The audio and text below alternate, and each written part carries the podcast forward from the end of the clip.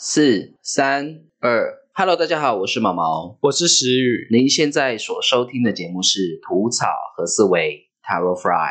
塔罗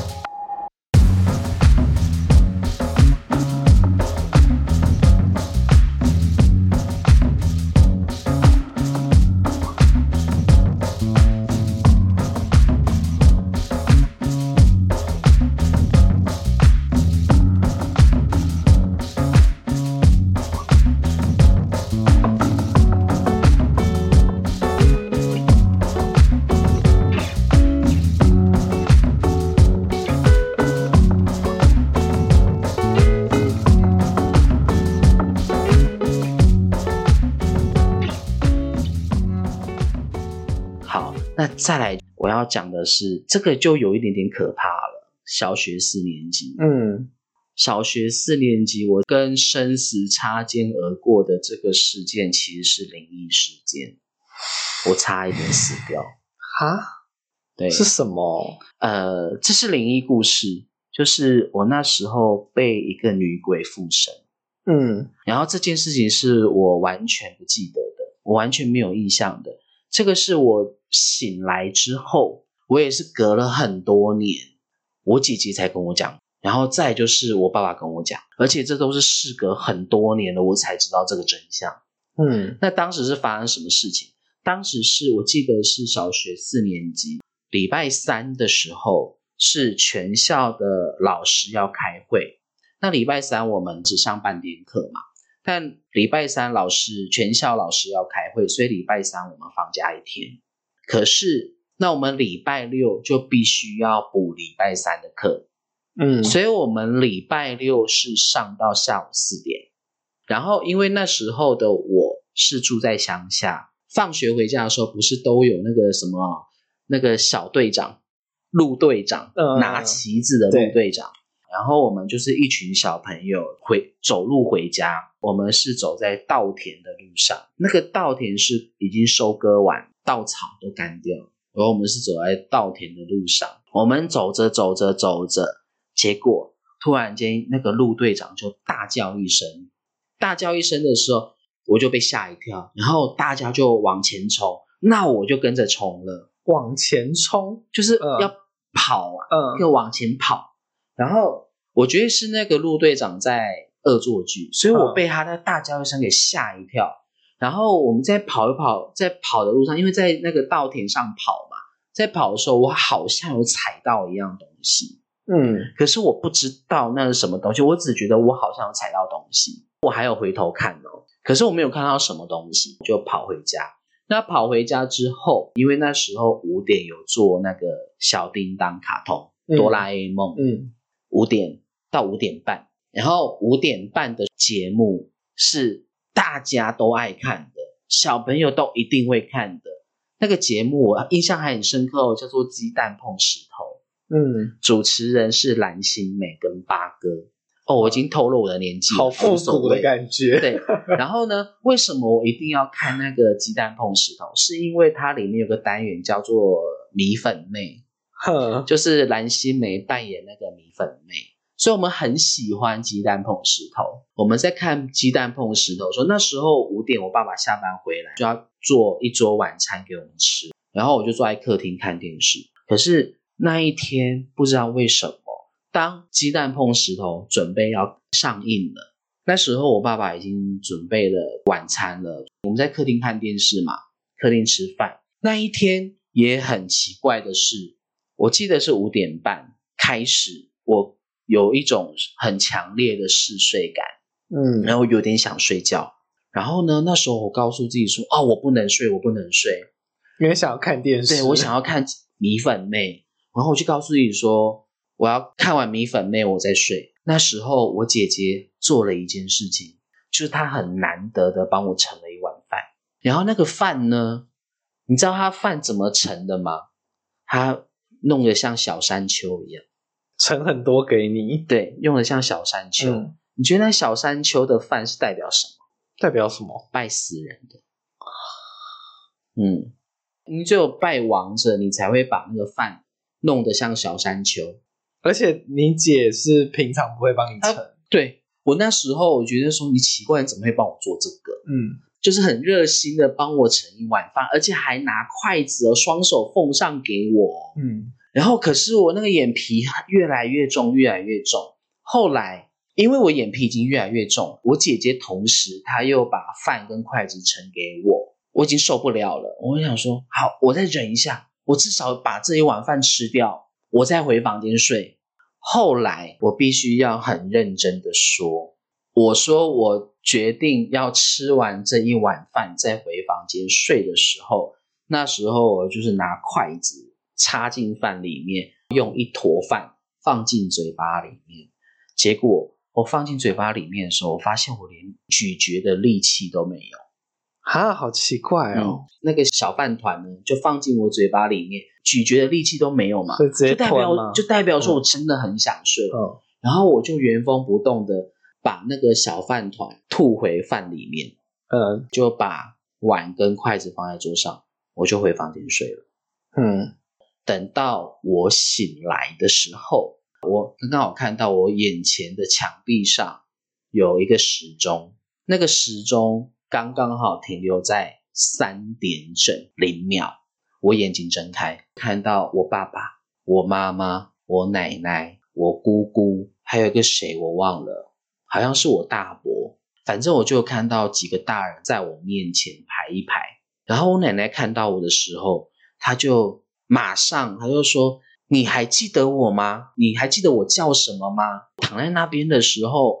我只是觉得说这里是哪里，我想讲话，可是我不知道为什么，我就不会想说话，就一直东张西望，左看右看，就发现我好像在一间医院。我妈妈站在我面前，她也是很严肃的看着我。然后我姑姑就说：“你还记得我是谁吗？你还记得我是谁吗？”可是我一句话都说不出来。后来我就转过头，看到一个护士，她拿了一个大针筒，已经准备要给我打针了。他说：“好喽，要打针喽，要挂点滴，要打种忘。”他说：“要打针喽。”然后我妈就很严肃的说：“不用了，小孩子已经起床了，不用打。”后来我爸爸也不知道为什么会对我超凶，还说：“你给我起来！”我根本搞不清楚状况，我就起身。我躺在床上的时候，我是有力气的哦。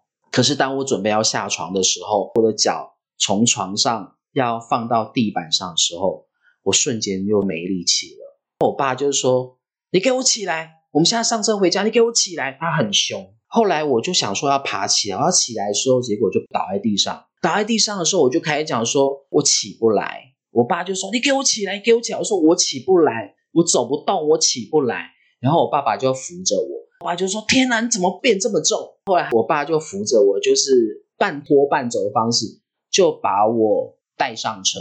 我下床之后，我的头就一直是晕的。我上了轿车的后座之后，强烈的嗜睡感又来了。可是我爸爸一直用很凶的口气跟我说：“你不准给我睡。”然后我就眼睛就刻意睁得很大。我也很好奇这里是哪里，因为我那时候有一种失去记忆的感觉，就是我到那我在那个医院，包含医院的外面。我知道这里是哪里，可是我想不起来这到底是哪里。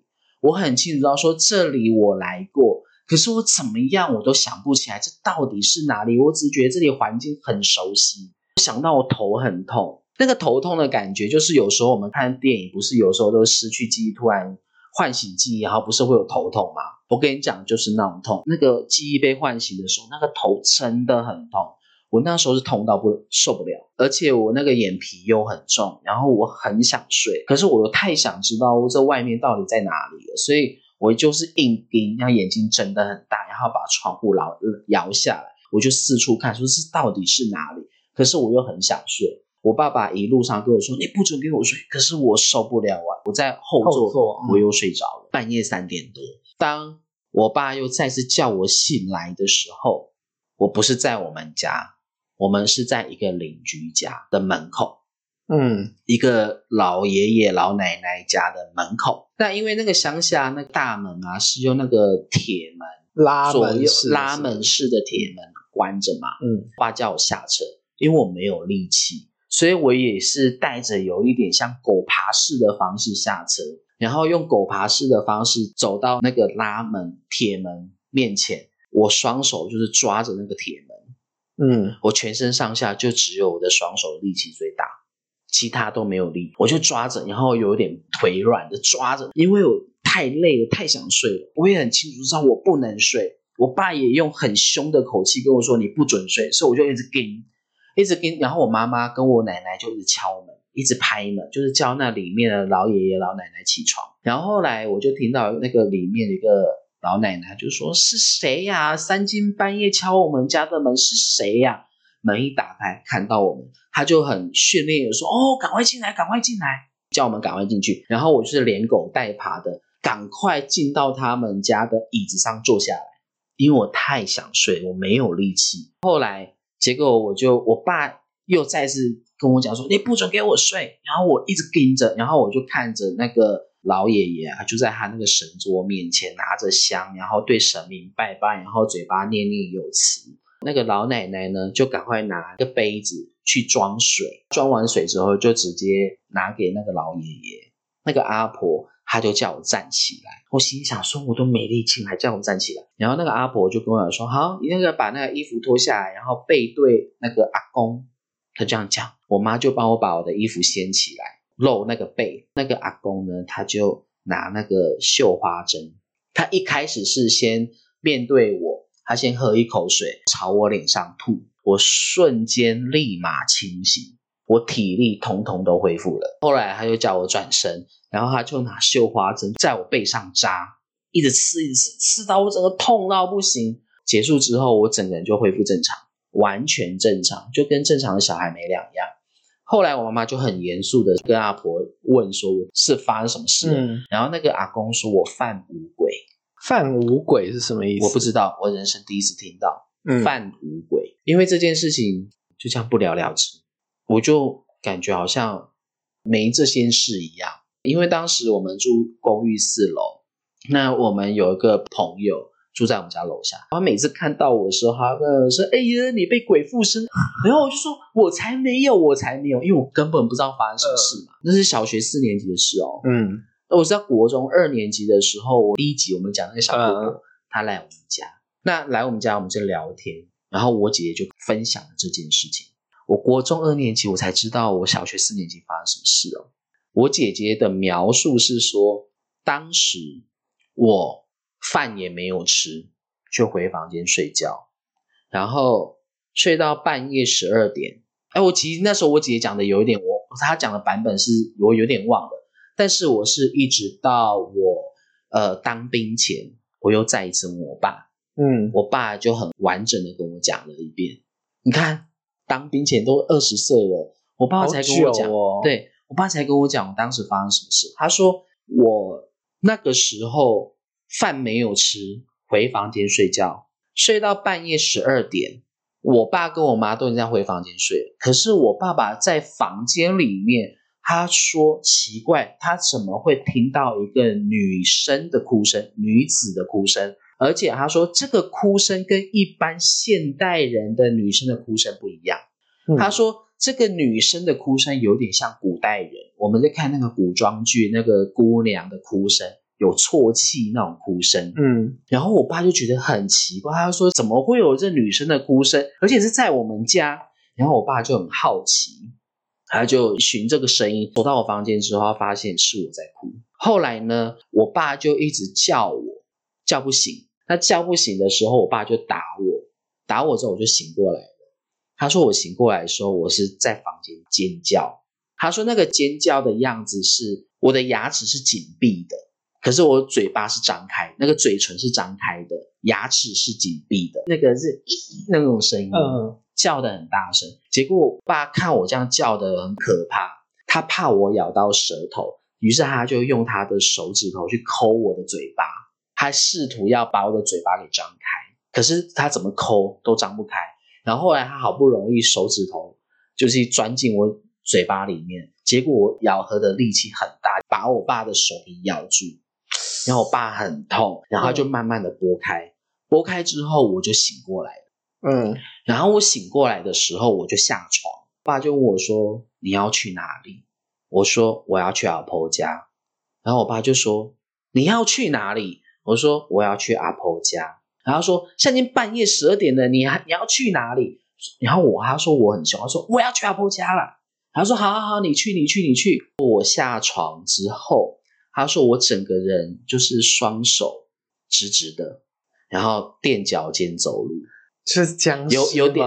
我现在讲都起鸡皮疙瘩，有一点半蹲的感觉，就是那个膝盖是弯曲，的，膝盖是弯曲的，嗯，那个姿态有点像僵尸，但是他膝盖是弯曲的，我是垫着脚尖走路，然后我爸就跟在我后面，我爸我妈就跟在我后面，他就看着我一路从房间走到客厅。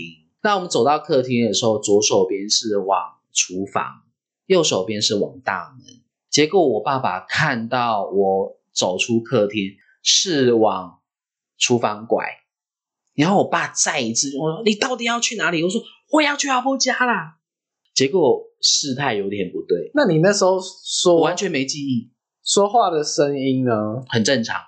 是你的声音，我爸是这样讲啦，嗯，很正常。但是我跟你讲，我现在跟你讲这个是完全没有记忆，是我爸跟我讲。嗯，他说：“你到底要去哪里？”我说：“我要去阿婆家啦。”然后我就往厨房里面走，厨房晒衣间，然后因为我们住四楼，晒衣间。然后我爸又在我说：“你要去哪里？”我说：“我要去阿婆家啦。”然后就直接把窗户打开，整个脚要跨出去。跨出去之后，我爸就马上把我抱住，说：“你到底要去哪里？”然后我就开始挣扎，我爸就把我抱下来，然后挣扎，我说：“我要去阿婆家，我要去阿婆家。”然后就转过身，就硬生生的给我爸赏了一巴掌。然后我我妈二话不说，马上拿着钥匙冲去楼下开车，就把我载去医院。医院之后，又发生了什么事情？就是我有记忆的了。中间那一段过程是我完全没有记忆。我觉得那个踮脚尖走的很可怕哎、对啊，好，你觉得透过我这个事件来来去用这个国王牌去看，有办法解读吗？我觉得我没有办法。在座各位亲爱的朋友们，你听到我这个故事，你觉得很有趣，你试着想要把我的这个灵异经验跟这个塔罗牌跟国王牌做解读的话，欢迎跟我分享。留言，对，如果你觉得这个很有趣，下一次我再我觉得一点都不有趣，嗯我觉得很可怕。所以你晚上还敢睡觉吗？而且我们现在录录音的时间，晚上十二点多，12希望我可以一觉到天亮。好，这就是我的灵异经验。嗯，嗯，这个是我小学四年级的灵异经验。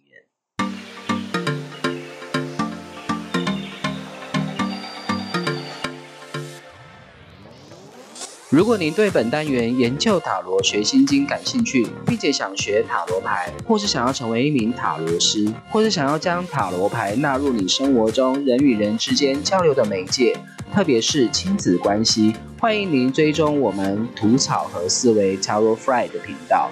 在未来的每一集，我会为大家将塔罗牌七十八张一张一张的做大户分解，深入的为大家揭开塔罗牌的神秘面纱，并且让大家透过各自对塔罗牌的了解，进一步的认识自己的内心世界。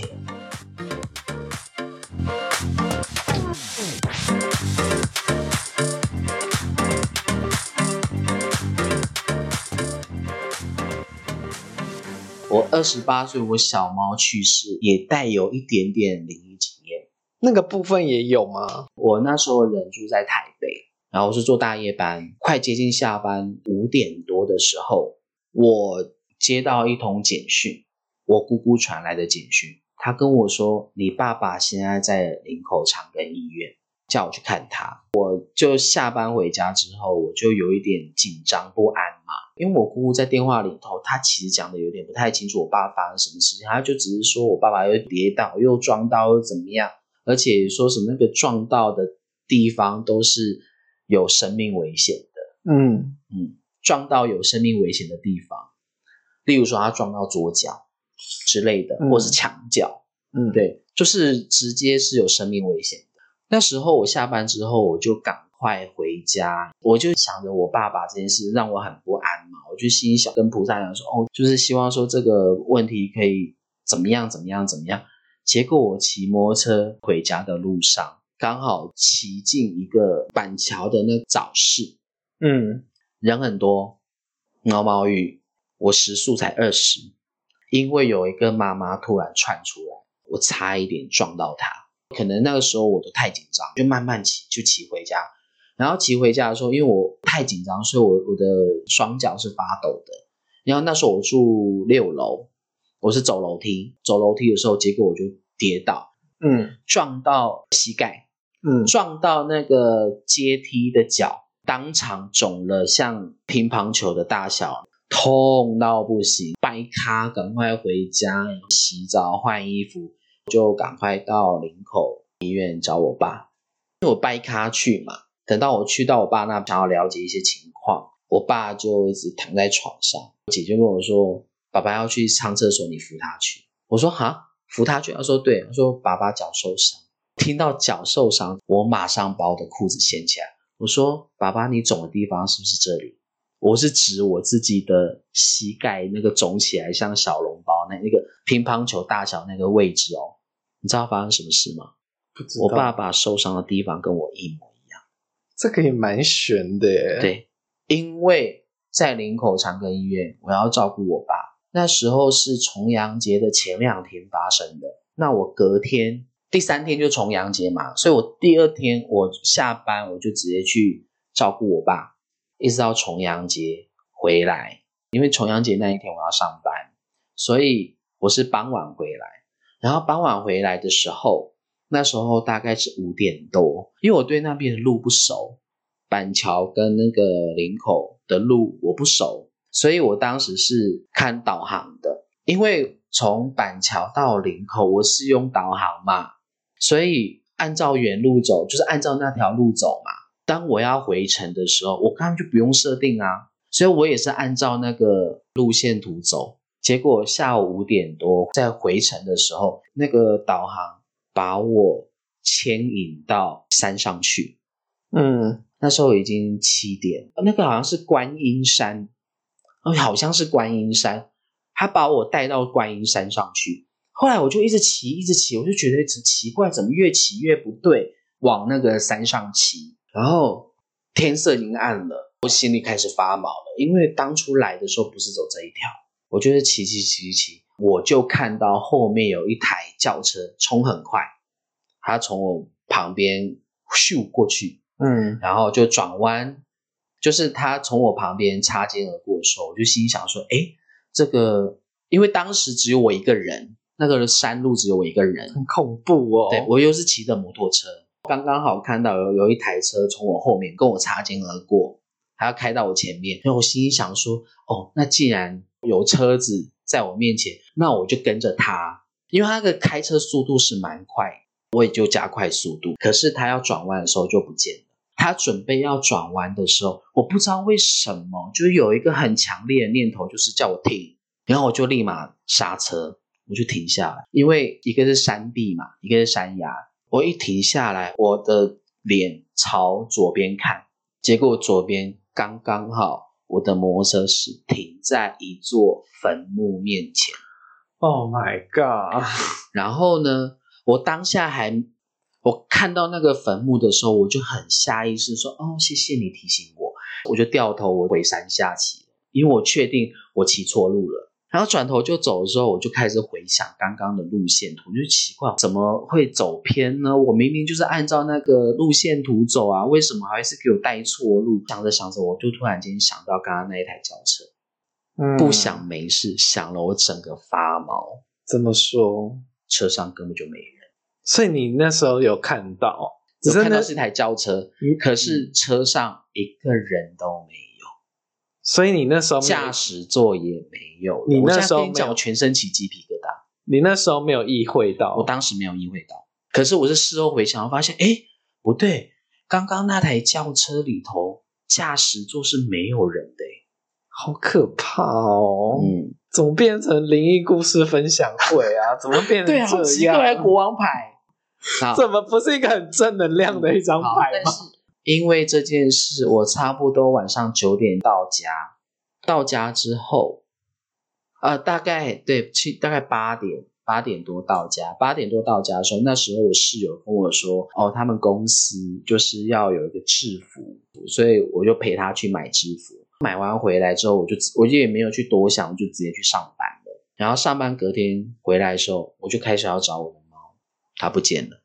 你怎么那时候才在？我才意识到，因为我那时候就只有把那个饲料放好，水换好，我就出门了。连续三天都这样，是等到那一天我回来的时候，我要去找我的猫。早上下班回到家嘛，我就找我的猫，找不到。我说算了，它可能不知道跑去哪里溜达，好吧，那我就先睡觉。等到我下午傍晚起床的时候，我在找我猫的时候找不到，就问我室友说：“哎，我的猫，你有看到我的猫吗？”他说：“你的猫，我已经两天没看到它了。”嗯，那个时候就是我崩溃的开始，因为我有去问过我的房东，我房东住我我楼下，我就问他，我说：“哎，我的猫不见了，怎么样我都找不到，因为我心里很慌。”然后那个房东就跟我讲说，他用很婉转的语气啦，婉转语气跟我，因为他他有感受到我的不安，我的焦虑跟紧张。嗯，他说，呃，有有有一个说法，老人家的说法，你听听看就好。他说，老人家老一辈人都说，如果自己饲养的宠物突然不见了，那就表示这个宠物帮主人挡了一个劫。我说，所以呢，我那时候还听不太懂。我说，所以呢，他说不用去找了。我的妈呀！然后我就说什么不用去找？他说，对啊，帮主人挡了一个劫。然后我听了之后，我当下是火，是发火的。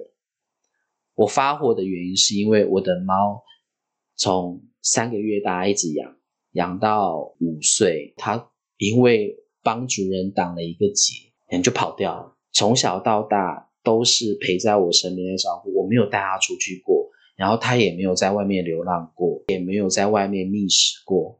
那你凭什么在这个时候为我挡一个劫？我非常不爽，就开始发了疯的去每天上班下班都会去找他。找了第七天之后，我才确认说不用找了。那个时候的我朋友有一个会通灵的朋友，他也是跟我讲说，他也是在第七天，他跟我讲说，呃。你不用找了，我说为什么？他说，呃，我说没关系，你只讲，我能够接受。他说，你的猫刚刚有来跟我 say goodbye。嗯，你知道吗？我那时候我已经每天都在哭，我每天都在哭。所以他帮你挡的是那个在山上，我不晓得他当的是我去山上那个劫，还是我爸爸那个劫。我爸爸那时候发生什么事？他只要稍微咳嗽，他就会休克。那他休克的时候就会去撞墙，因为你四肢无力嘛。你我这样咳一下，我就当场休克。休克的时候，你就是没办法支撑嘛。那我爸爸每次一咳嗽，结果一跌倒，不是撞到桌角，就是撞到墙角，那是不是都是致命伤？嗯，对。所以我不晓得这个。到我这个猫到底是帮我挡了一个劫，还是帮我爸挡了一个劫，还是说我帮我爸爸挡了一个劫，我的猫帮我挡了一个劫？嗯嗯，所以这只猫让我难过了八个月。嗯，需要时间啦，真的。嗯，好了，不要再讲了，讲了我的眼睛就要泛泪了。那我们现在呢，要用第三个角度、第三个层面、意识的层面来去解读这个国王牌。石玉，你还记得知道怎么这个用意识的角度去解读是怎么解读吗？就是把我们的人生经历，就是说这个过程中我所学习到的是什么嘛？嗯，对不对？好，那你先分享一下，透过这个国王牌，这个国王牌的这个图案，然后再借由你过去的经验，你学习到了什么？我觉得就是不用太严肃的去把。一些责任看得太沉重，嗯，好，不用太严肃的把事情看得太严重。关于这个跟国王牌的哪个图案是呼应的，是相应的，就是国王做的四平八稳嘛，没有什么弹性的感觉。没有什么弹性的感觉。对，我觉得是呼应到我自己比较内心层面吧。对，因为以前可能就是会觉得，哦，这个要做这个压力好大，我觉得我好像做不来，然后感觉会一直纠结在这里。嗯哼哼，对，如但是如果有一些弹性的话，我可能就不会看得那么严肃，可能反而效果也会比较好。OK，嗯，哎、我突然我插个题外话，我觉得我们这一集会不会很红？会不会变得很红啊？因为我讲的是我，因为我讲的是灵异故事、哎，我觉得我觉得这很歪，就是大家想说，嗯，塔罗牌好，点进来，哎，怎么是灵异故事？结果那怎么办？有些人怕听灵异故事的人怎么办？对啊，我想说，好大家会把它卡掉 大家都要都要有一个很强的心脏，就是怕听鬼故事，也要训练自己的心心脏，训练到你不怕鬼。我也从小到大，我也是这样子不断的经历了很多很多灵异事件，然后让我现在就对鬼就还好，就没有多大的感觉，嗯已经习以为常了。好，我们继续我们的要话题。训练啦。对，我们继续我们的话题。好，那你说这个做任何事不用太严肃的看待，那还有吗？我觉得自己的安全感吧，安全感，嗯，但是安全感跟这个塔罗牌、这国王牌有有什么相应的图的图案盔甲的部分，？OK，嗯，就是安全感哦。想一想，会想要巩固自己的一些符合那个人设吧。人设对 OK 好像要把自己钉在那个位置的感觉。嗯哼，嗯，还有呢？身心平衡。嗯，好，我想不太到。OK，好，那我的部分呢？呃，我从小学四年级被女鬼附身这件事情，我学习到的是什么？我觉得这是个很好问题。我学习到的是，呃，我好像学没有学习到什么哎、要挂啊，平安我学习到的符是就是哦，对，要挂平安符，对，然后然后再就是对任何人事物不要太好奇，怎么说？你是说你当初如果不要，转头。这也太难了吧？是啦，我觉得这样讲好像有点牵强。对啊，呃，好啦，不管，我要说的是说，我二十八岁哦，讲二十八岁那个小猫这个世界，我学习到事情生命的无常，原来是这样子产生的，你是完全没有任何机会准备的，它来了就来了，然后那个打击有多大？那个打击有多大，只有当事人自己充分的体会跟感受，这个是旁人无法说的。然后再就是，呃，也因为这件事情，让我更加的对于宗教这方面会更加的入心跟虔诚。那因为确实当时在宗教上面确实有帮助到我，解决我一些事情。这个宗教是不是就跟那个十字架就有关，那个权杖有关？嗯寻求帮助。嗯然后再来就是，因为当时我的猫它是我人生第一次养的宠物，然后我把它视为是自己的家人，我对它的重视就如同对待自己的家人一样。那小猫的离开对我来打击是非常大的，然后因为这个打击也让我明白，知道说生离死别原来就是长这样。我也是因为经过这个漫长的眼泪的洗礼之后，让我看待生死议题好像就变得比较淡然。嗯对，因为小茂离开那个打击真的是大到一个不行。那个时候，我因为小茂离开，我身心的打击几乎让我有三个月的时间活得像一个两面人，表里不一的人。那表里不一的人在哪里？就例如说，我不管是出门还是出门，我只要戴上安全帽，或是我只要一个人独处，我的眼泪就像水龙头一样直接掉下来，完全不需要什么前置作业，完全不用，只要我独处，只要我单独一个人，眼泪自动掉两行下来。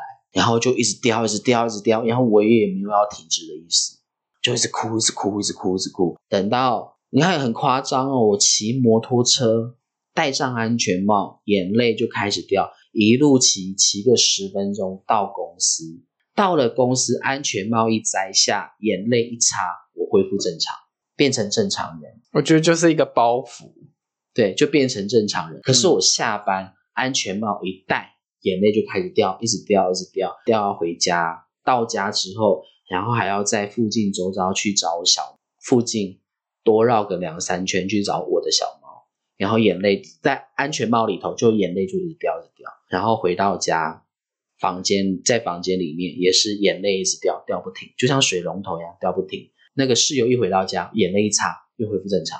我这样的生活过了三个月，就是只有自己独处的时候，才有办法把自己的情绪很如实的宣泄啦。对，嗯，然后因为这个事件是一直到隔年我的生日，事隔九个月，我生日当天，我朋友来我家，那我朋友来我，因为他平时不是一个看得到鬼的人，嗯他虽然也是敏感体质，可是他不是随时都看得到。他说他有一次，就是我生日当天，他来我的住处。他来我住处的时候，他一进到我房间，他整个吓到，然后就一直朝那个房间四个角，就是四个角一直看来看去，看来看去。我说你怎么了？他说我看到有一团黑黑的东西一直在你房间跳上跳下这样子。还他就说，因为那个时候那个朋友认识不久，他所以他也不知道我发生什么事情。还要说，请问你是不是有养了一只黑猫？我说对啊。他说你的黑猫死掉了，对不对？我说对，怎么了吗？我就问他，他说黑猫，那你觉得它几岁？他就很认真的跟他说，你的黑猫是不是四五岁？我说差不多。然后怎么了吗？他 因为他来找我说那时候已经十点多了，他就有一点支支吾吾，他就说你你的小猫从那个猫的形态突然变成一个差不多是五岁的小朋友，嗯。变成一个人形，嗯，站在他面前，跟他讲说时间不早了，你可以回去了。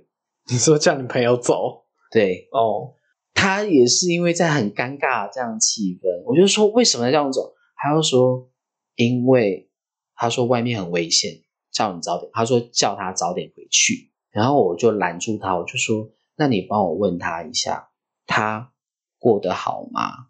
他说他那个是，他说他其实一直跟在我身边保护我。再就是，我就开始讲说，你可不可以帮我跟我的小猫说声对不起，我没有好好照顾它。他说他有在听，我说那他说什么嘛？他说不需要在意。然后因为他说我的小猫一直赶他走嘛，嗯所以他不好意思，他就只好走了。所以他嗯那时候来我家大概待不到半小时，他就走了。走了之后，那一天我一个人在电脑桌面前嚎啕大哭。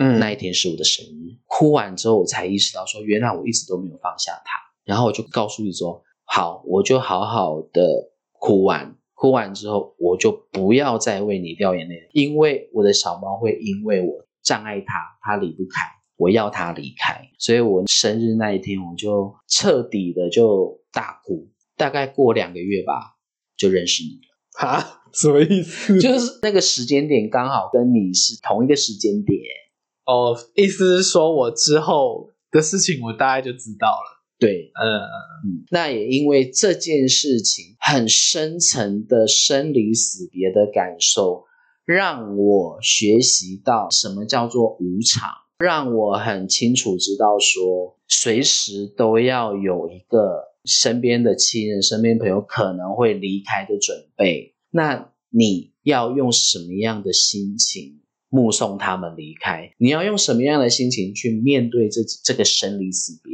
我学习到最大的课题是这个，因为无常是我们一生当中不管怎么努力都无法掌握的东西。这倒是，对，而且我觉得这真的是无法准备。完全无法准备。你看哦，光讲无常，我们就可以从这个国王牌可以去解释了。你看，国王手上拿着水晶球，他就是要掌握所有大小事，他拿权杖，他就是要掌握什么样的权利，然后他的领土不管怎么扩展，不管怎么样去占领，到老了他还是马不停蹄去占领。这些东西都是名跟利嘛，权势嘛，金钱财富嘛，这些东西都是我们还活着的时候可以掌握的。可是我们真正要学习的是，要如何面对我们无法掌握的无常。